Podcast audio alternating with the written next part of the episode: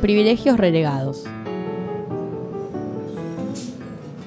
Es sabido que si posás tu culo sobre uno de los asientos delanteros del bondi, en la próxima parada subirá un viejo de 106 años con fractura de pie o una mujer con mínimo 5 niños, dos de ellos bebés y el resto demonios de temprana edad que no tardarán ni medio segundo en abalanzarse y escalar cualquier tipo de superficie vacía que encuentren para pedir tu inmediata renuncia.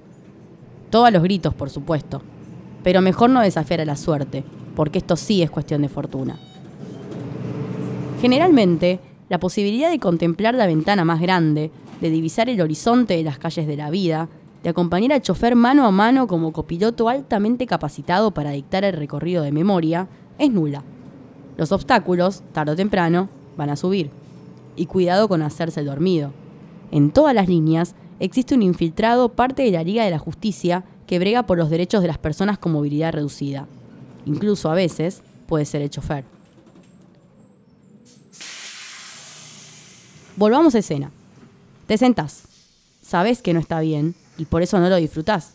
No, porque cada vez que el bondi llega a una parada, empezás a analizar a cada pasajero que espera en la fila tratando de detectar al que te va a arrebatar el lugar.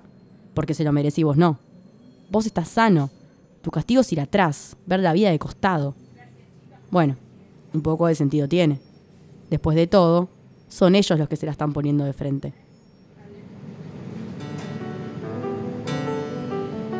Mi nombre es Noelia y esto fue Privilegios Relegados.